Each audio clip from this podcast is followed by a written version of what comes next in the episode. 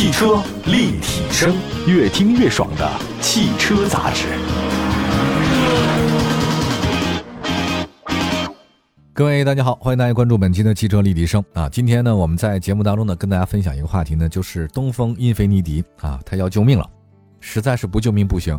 说到这个日系豪华品牌，大家马上会想到的是雷克萨斯，以前叫凌志哈，但实际上呢，这个英菲尼迪还真的是一个在北美市场那边呢，跟雷克萨斯特别齐名的一个品牌。那只是现在在咱们国内市场啊，它的目前势头，哎呀，很尴尬，不如雷克萨斯。那回顾一下，我们看它的历史吧。英菲尼迪它其实是日产的高端品牌，它叫无限。一九八九年诞生于北美，零七年登陆中国市场，二零一零年七月份英菲尼迪中国成立啊，并且在二零一四年它就实现国产化了。你说相比啊，一直拒绝国产雷克萨斯，英菲尼迪呢，它显然要主动很多。那另外大家知道本田的高端品牌叫阿库拉嘛，阿库拉情况好像也不是很乐观哈。来看一下产品线吧啊，目前英菲尼迪在中国市场就两款国产车型了，但确实只有两款，一个是中型轿车 Q 五零 L。还有一个中型 SUV 呢，Q 叉五零，但是因为啊这两个市场啊竞争太激烈了，两款英菲尼迪的国产车型表现太一般了。今年前十一个月，东风英菲尼迪 QX 五零的总销量呢是五千三百三十五辆，Q 五零 L 仅仅是两千三百五十六辆，前十一个月才卖了五千多辆，那 Q 五零 L 那轿车才卖两千多辆，加在一起还不到一万辆。对于一个企业一个品牌来讲，想要快速的摆脱这销量这么差的困境，导入新车型是个好选择。而面对销量很一般的现状，英菲尼迪现在得玩命了，得加速新车投放。今年六月才在全球首发的全系带的 QX 六零，它的国产版呢十二月十六号开始预售。但要从新车这个导入速度上来看呢，英菲尼迪抢占中国豪华车的这个市场决心是有。那么来看这个车基本情况，卖多少钱呢？四十五到六十六万，不便宜啊。英菲尼迪 QX 六零公布了预售价格，相比上一代的进口车型四十七万九千八到五十六万九千八。入门级的这个车型确实下探了，但不明显啊。原来四十七万，现在到四十五万了。而且顶配版的车型啊，整体还高了。原来顶配卖不到五十七万，现在是六十六万。按照以往惯例呢，英菲尼迪最终的售价会低于预售价格，所以我们有可能相信一件事儿，就是国产的全新 QX 六零最终的售价还是可以的。另外，根据了解，新车呢，它这次有典雅版、舒享版、四驱的卓越版啊、四驱的豪华版、四驱的尊贵版、四驱的旗舰版六款车型可供选择。在目前市场上啊，我们分析一下，售价在五十万左右的大七座豪华的 SUV 多不多呢？还真不多。我们比较的都有谁哈？国产的有凯迪拉克叉 T 六，售价多少钱呢？好，您记好了，三十九万两千七到五十五万两千七，便宜啊。林肯飞行家，因为入门级车型，它也搭载六缸，价格区间是多少呢？五十万九千八到七十五万九千八，哎，这个稍微贵一点。沃尔沃叉 C 九零，官方售价呢是六十三万八千九到七十八万一千九。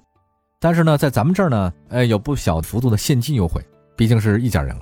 从产品特点来看，凯拉克叉 T 六定位特点跟英菲尼迪 QX 六零很接近的车型，它们都是介于传统中型 SUV 和中大型 SUV 之间的一件事儿。那么德系豪华三擎当中啊，SUV 的钱，你买卡拉克、英菲尼迪准中大型的 SUV，我想可能是这两款车吸引的地方，对吧？你德系三强只是中型的，你能买中大型的，你看看这个性价比就出来了。来看一下英菲尼迪 Q 叉六零和凯拉克叉 T 六的这个生存之道，那就是错位竞争。说白了，它叫错位竞争啊，在咱们中国传统文化叫田忌赛马。虽然品牌形象不如德国的三强，也不如雷克萨斯，但性价比来补啊。来看一下今年前十一个月，凯迪拉克的叉 T 六批发数是三万三千七百二十三辆，交强险数量也差不多。虽然每个月卖三千辆的左右成绩呢不算好，但是每个月能卖三千辆，这个你要放在英菲尼迪品牌当中，你就是年度的销量冠军。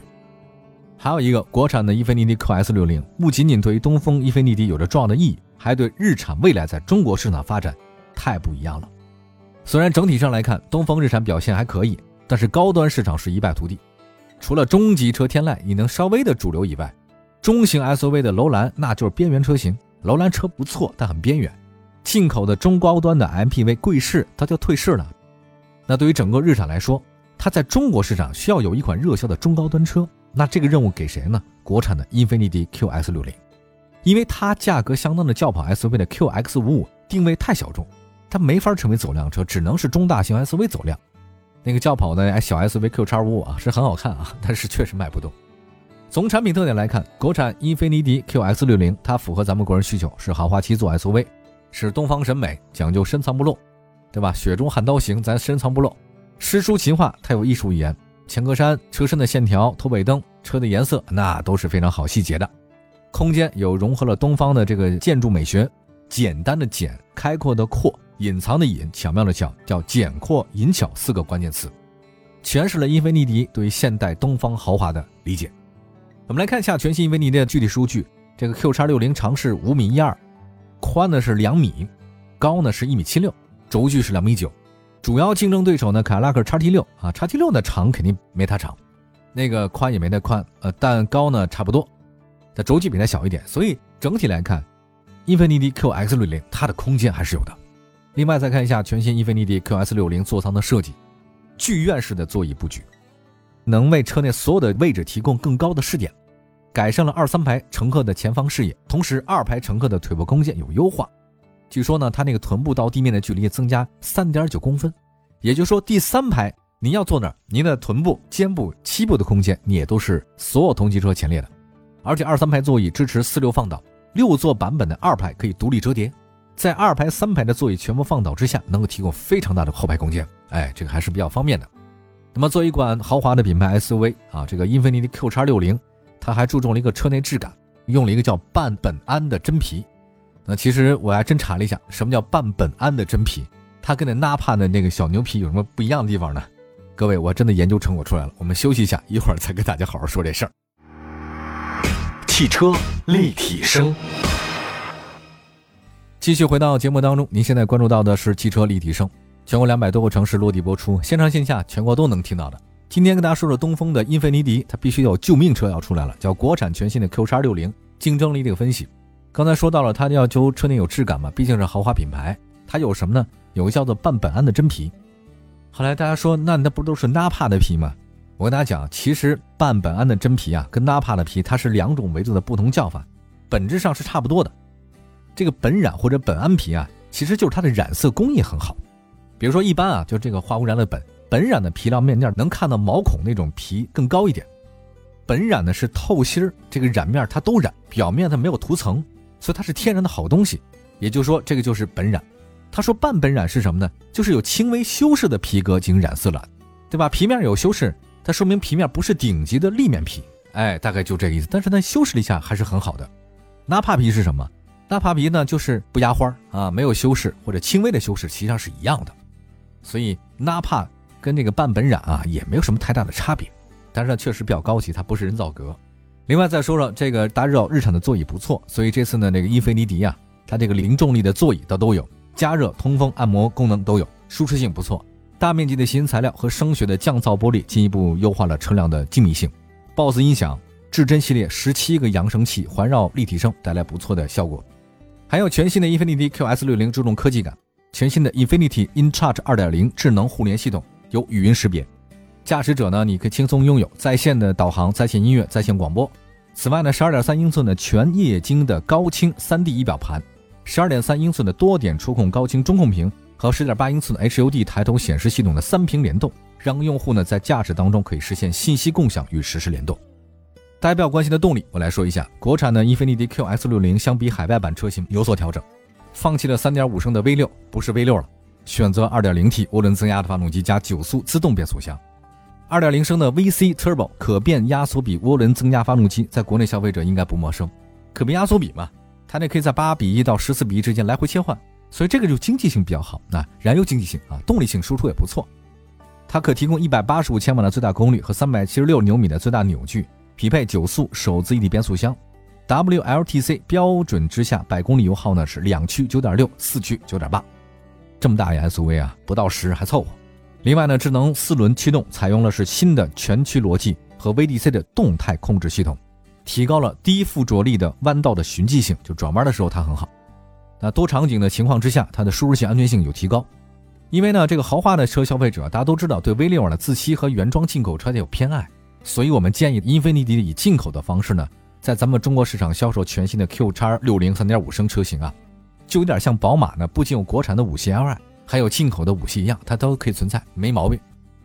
再看一下主动安全方面，全新的英菲尼克叉六零采用的是 L 二级别的这个智能驾驶辅助系统，配十个声纳探头、六个摄像头、三个毫米波雷达，依靠全速段的智能巡航系统、车道保持辅助系统、交通的拥堵辅助系统，这众多的辅助系统，它可以实现智能跟车、弯道保持，这个就不简单，弯道保持很好，三秒内自动启停，让驾驶过程轻松。另外，它有个叫超视距前端碰撞预警系统，能让驾驶者呢在驾驶中呢提前发现位于视线之外的风险。而对于中国道路和非机动车密集的特殊情况，因为咱们中国这非机动车比较多嘛，所以它能增强型智能刹车辅助系统，能够识别行人及双轮车，提前规避风险。另外，它配合了防后碰撞主动制动系统，所以在这个城市复杂路面还是有优势的。另外，被动方面，全新的 Q 叉六零采用的区域车身结构呢设计理念，配合呢前排双级气囊，覆盖三排乘客的置顶式的侧向安全辅助气帘。双前侧向的安全气囊和双后侧向的安全气囊，这个气囊还是比较多的哈。当然，你想想看，它因为卖的不太好嘛，英菲尼迪，因为它是追赶者，所以呢，它会有更多的优惠。比如说，它还有很多礼物嘛，什么五大礼哈，尊享终身礼，为首任车主提供发动机及变速箱的终身免费保修，终身的免费基础保养。品牌承诺里呢是包含整车四年十万公里的免费保修，四年十万公里的质量与事故免费救援。预定先享礼的话呢，赠送品质专属的车模。金融汇新里支持十八期零利率或者零首付融资的租赁，置换新城里呢将赠送原厂的豪华精品礼包。我录节目之前啊，看了一下英菲尼迪的官方的网站介绍，它现在呢有 Q 叉五零、Q 五零 L、QX 六零、Q 七零 L、Q 六零、Q 叉三零等车型，都提供六年或者十二万公里的免费基础保养。基础保养呢含发动机机油、机油滤清器、垫片和基础保养工时费都有。那么相比现有车型的话，全新的 Q 叉六零的终身免费保养基础保养，它有了一个提升。我们来展望一下全新的伊菲尼迪 Q 叉六零啊，未来呢在市场上的走势会怎样？其实从品牌认可度来讲，它确实不如德系三强。但是呢，另一方面，它就是因为不如，所以它把这个实用性、性价比和售后服务呢来提升一下。整体份额上来看，五座的 SUV 依然是国内 SUV 市场的一个主力军。但是部分二胎家庭、六加一的家庭需要一辆大七座车型。英菲尼迪 QS 六零、卡拉克叉 T 六这个车型呢，可以满足需求。另外一方面的话呢，是 Q 叉六零和卡拉克的叉 T 六在价格方面比较优势啊，低于那些传统的中大型 SUV。今天说了这个英菲尼迪的车型，那其实我不太清楚未来这个英菲尼迪的情况是怎样。它国产是比较久了，曾经有一段呢，大家都比较认可这个车型，但后来可能它的销售和宣传各方面呢没有跟上，导致现在这个车型是很好的车，但是呢偏偏卖的并不是特别的好。其中的原因呢，供大家去好好的思考一下。我也希望英菲尼的车能卖得更好一些，毕竟啊，我还开过挺长时间这个车型的，车是挺好开的。好吧，感谢大家关注本期的汽车立体声，希望大家能过得愉快。有空的话，我们多聊天。官方微信上、微博平台同名搜索“汽车立体声”，我们明天同时间不见不散，拜拜。